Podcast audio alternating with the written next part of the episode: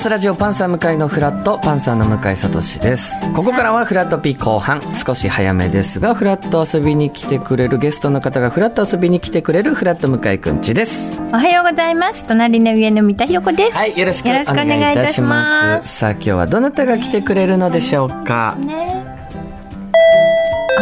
さあいらっしゃいました。どちら様でしょうか？おはようございますおはようございます。よろしくお願いします。お二人。さあ本日のお客様アーティスティックスイミングの小谷美香子さんと藤丸道夫さんです。よろしくお願いいたします。お願いいたします。いやまあブースに入ってくるなり三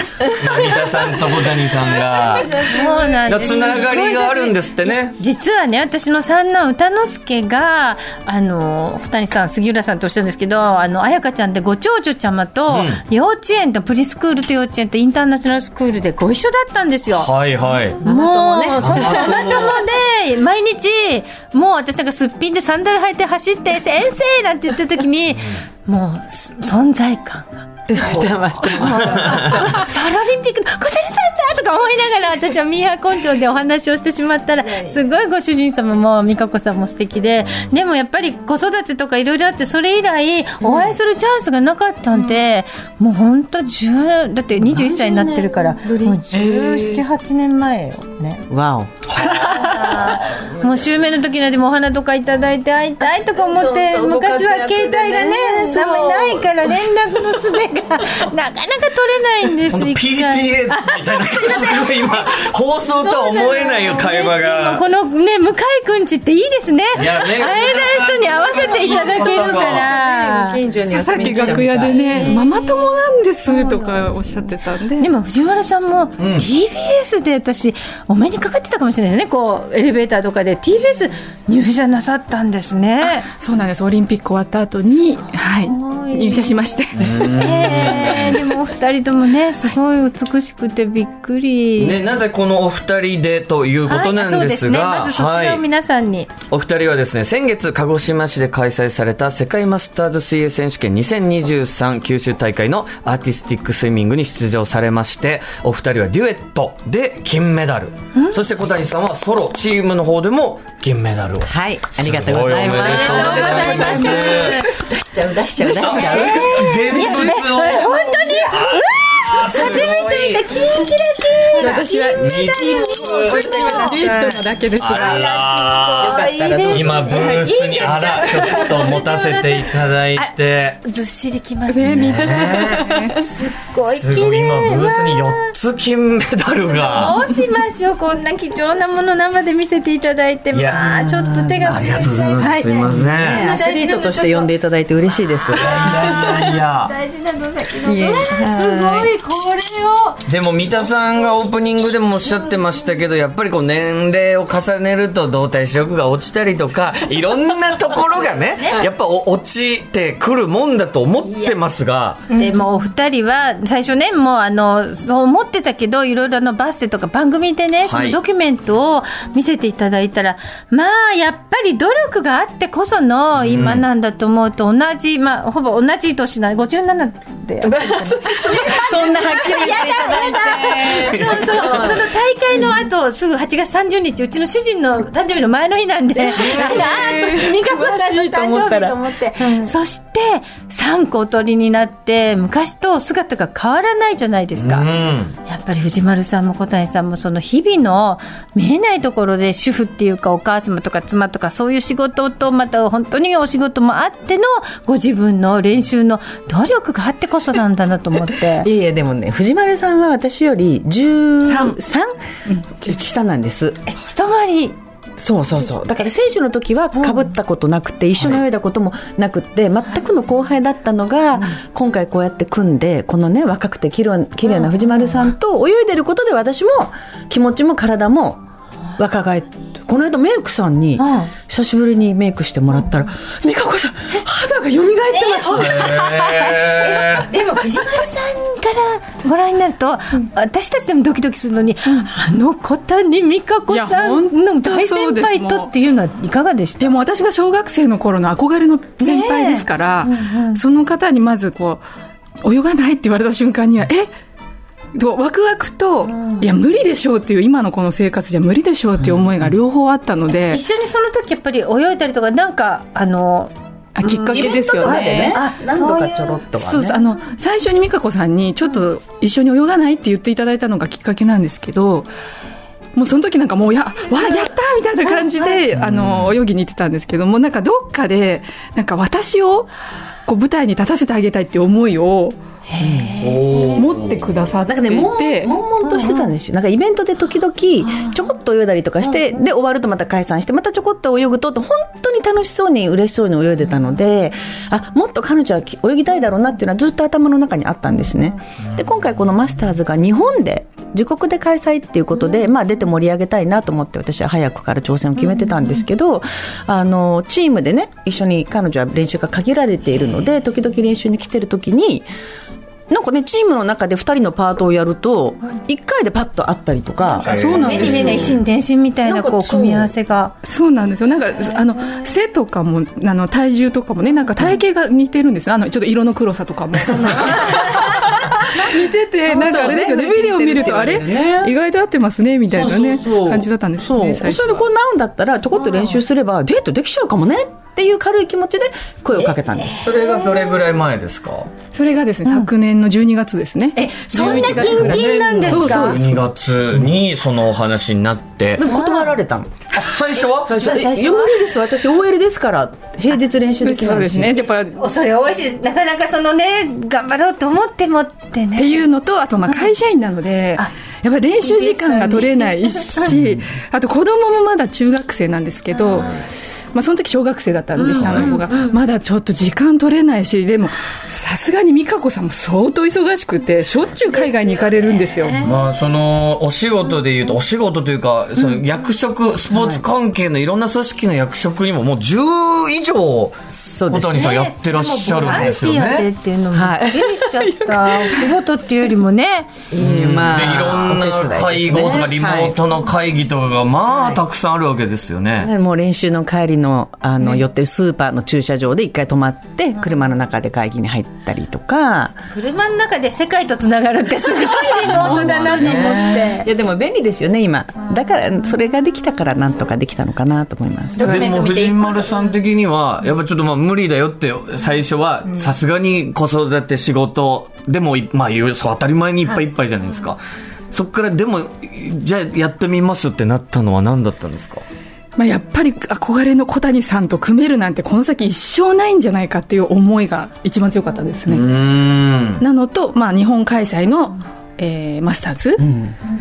っていうことですかね。なそれだけですね。もうだから時間はどっかで作らなきゃっていう思いで。でもまだお子さん中学生とか小学生で大変だとやっぱりご家族の支えっていうのもね大きくってらしたんで、まあ支えなのかなあれなんですけど。もちろん支えなんだと思うんですけど。もう自分もご飯作ってからじゃあねママ行ってくるからねって言って子供だけ置いていくみたいな。でも子供ね置いてったら置いてったでママいなくてラッキーみたいな気持ちだった。みたいなのではでもそのママの背中を見てねお子さんたちの影響も大きくてね素晴らしいもんですよね。ねそれは本当にありがたかったですねまあ、OL だから難しいと思ってたので、私もちょっとでも TBS の方に理解していただこうと思って、すぐご挨拶に来たんです。で、彼女の、まあ、まあ、上司というかね、あの、彼女は、あの、あの、秘書、こにいるんではい、あの、常務さんの秘書さんなので、あの、すぐ会いに伺って、こういうことで、やっぱりオリンピアンとしての道夫さんの活動をできれば応援していただきたいですって言ったら、もう、全然やってくれたまえと。ここまでフォローしていただいてね。もうそう彼女がオリンピアンとしてか輝くことは TBS にとってもプラスだからって言ってみちおちゃんいい会社に就職した会社もじゃあバックア会社もップしていもちろんただいて。会社もとてもいいんですけどもこの挨拶に来るっていう速さなんですよもう。もう言った次の日に来るので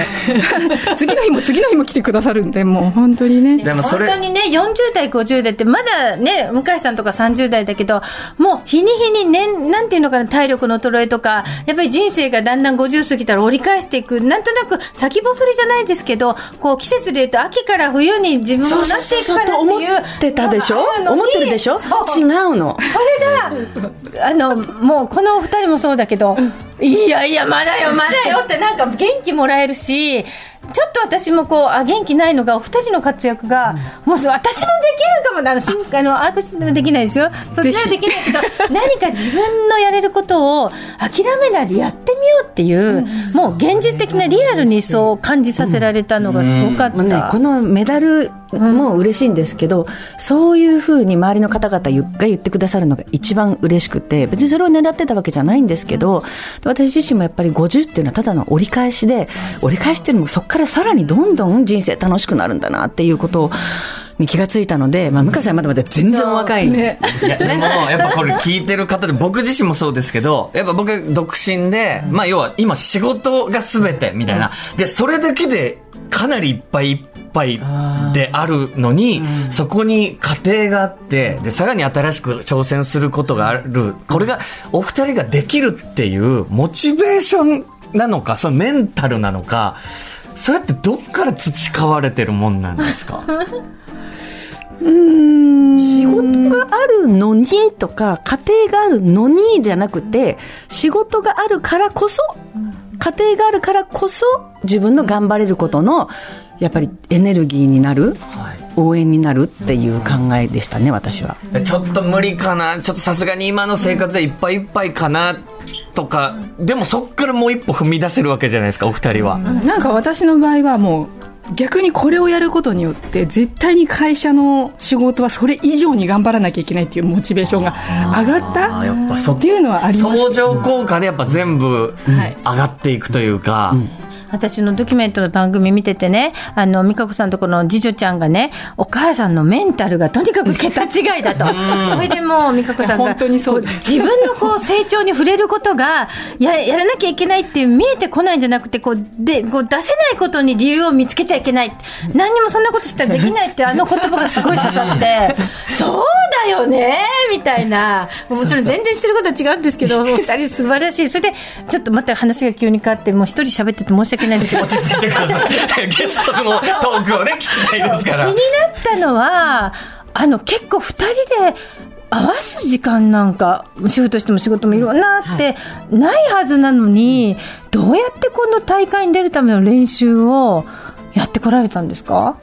最初はやっぱり時間がないっていうところから始まったので、もうまずはもう早く演技を作らなきゃいけないっていうところだったんですよ。なので、もうとにかく演技を作るっていうことを、もう美香子さんに3月までには全部終わらせましょうっていうことを言っていて、でそこからは合わせていきましょう、詰めていきましょうということで、まずはこう、音楽決めから始めたんですけど、ね、LINE でそう、LINE、LINE。ええで、フリーとかは、あの、フリーの演技は、みちおちゃんが作ってくれたんですね、フリーを。それを動画で撮って送ってくれるので、また家で私がそれを復習、復習っていうか覚えて、会った時にはもう打ち合わせなく一発でパッと。限りある会える時間を有効に使えるように、はい。会えてない時からもうちゃんと、はい。やっぱりこう LINE とか動画とかを使いながら、でもお二人がやられてきた時の、まあ要はなんもうシンクロっていう名前から今アーティスティックスイミングって名前が変わるぐらい、競技もちょっともうその時とははい変わってる部分も多いですよね。なんか得点の基準とかも全然違うんですって。得点も、ただマスターズは、あの、どちらかというと採点の方式は昔のままなんですけれども、演技自体が、それこそ私のソウルオリンピックの時よりは何倍も速くなってて、難しくなってて、はい。で、あの、若いコーチも、あの、サポートしてくれたので、どんどん振りを早く難しくこう変えられてっちゃうんですね。はい。そうああ今風のになんか挑戦したいっていう気持ちと、いやいや、私たちはマスターズっていう、思いなんか思いのね、それが悩みどころだったね、途中は。まあでも自分たちのやっぱりベストパフォーマンスをしたいので、できるだけ美香子さんが最大限 できるところまでと思ったんです。なんですけど、もう美香子さんがもうみちおちゃんこれ以上変えないでって言われたその10分後ぐらいに、美香子さんすいません変わりました、こんな早くなりましたってね。ソウルオリンピックの時よりも難しい演技を結果として。鹿児島でしてました。だからやっぱりその昔のを思い出す作業だけじゃなくて、だからやっぱ今に合わせ新しいことへの挑戦でしって。ことですもんね。それで今回結果が金メダルっていうことは、自信はやってる時からでもやっぱあるもんですか？いや、不安の方が大きかったですね。っていうのが、マスターズって年齢別で競うんですけれども、どの年齢にどんな選手が出てくるかわからない。なるほど。で初めて私たちも出たのでもしかしたらソウルオリンピックの時の金メダリストが出てくるかもしれないし、知らされないんだ最初。あの事前に情報が全くなかったのでとにかく自分たちのベストをするしかないっていう敵が見えないこの不安。だからもうよりいいものによりいいものにより苦しいものによりハードなものにってなって攻め続けたんですけどそれが大変でしたね。いやー、すごいです。まあ本当に勇気を与えられてる方たくさんいると思いますが、えーこの後まだまだ、えーたくさんお話伺っていこうと思います。引き続き、えーお二人よろしくお願いいたします。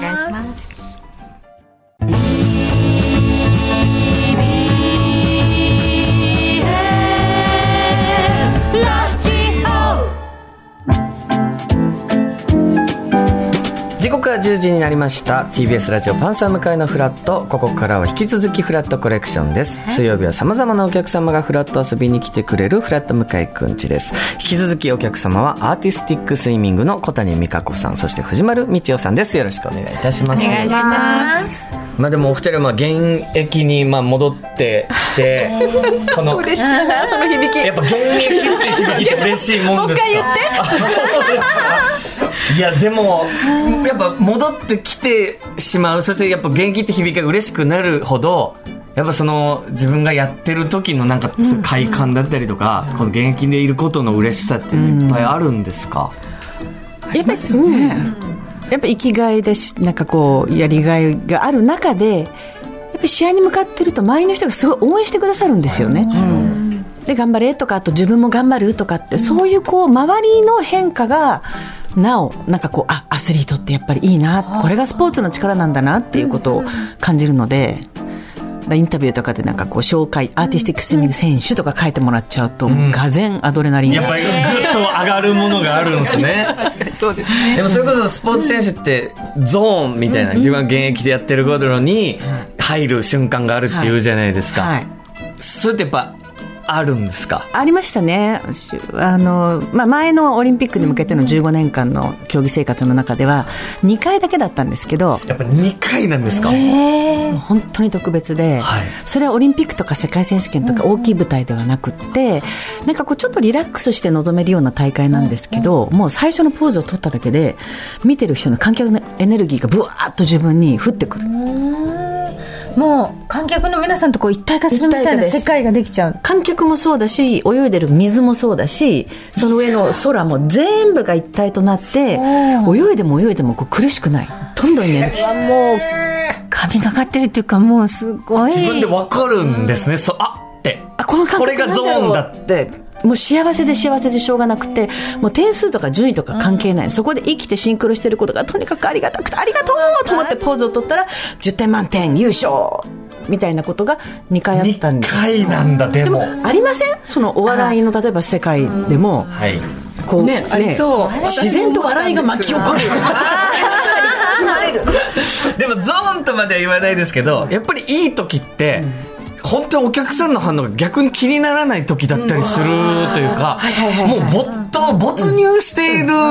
感じの瞬間もありますねそうですよね。きっと3人それぞれのキャラがあるじゃないですか。はいはいはいパーサーさんなんか。うんだからもう逆に言うと多分観客もガーって引き込まれてるんだと思います。なんかそれってやっぱ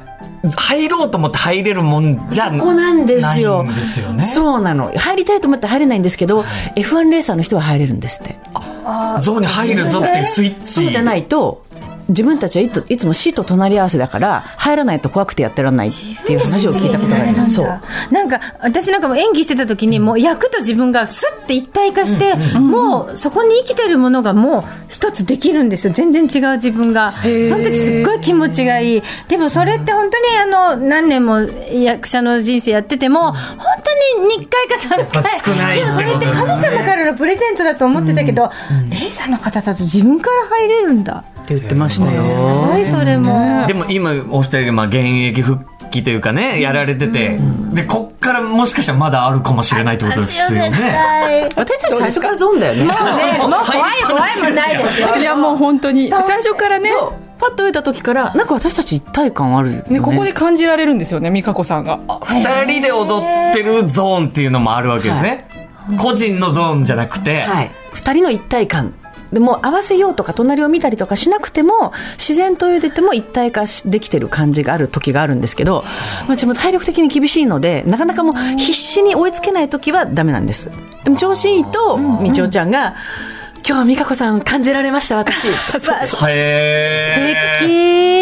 その瞬間がやっぱありいい演技になるエネルギーを感じるので。だからこう、今合ってるなとかいうのも見てないんですけど、わかるんです、大体。だからもうその瞬間ビデオを見ると、もう合ってるんですね、バッチリね。もう最初見ただけでね。まあもう今日の演技はいけてるねだから今日はもう練習しなくていいやって私は思うんです。だからそういう時は。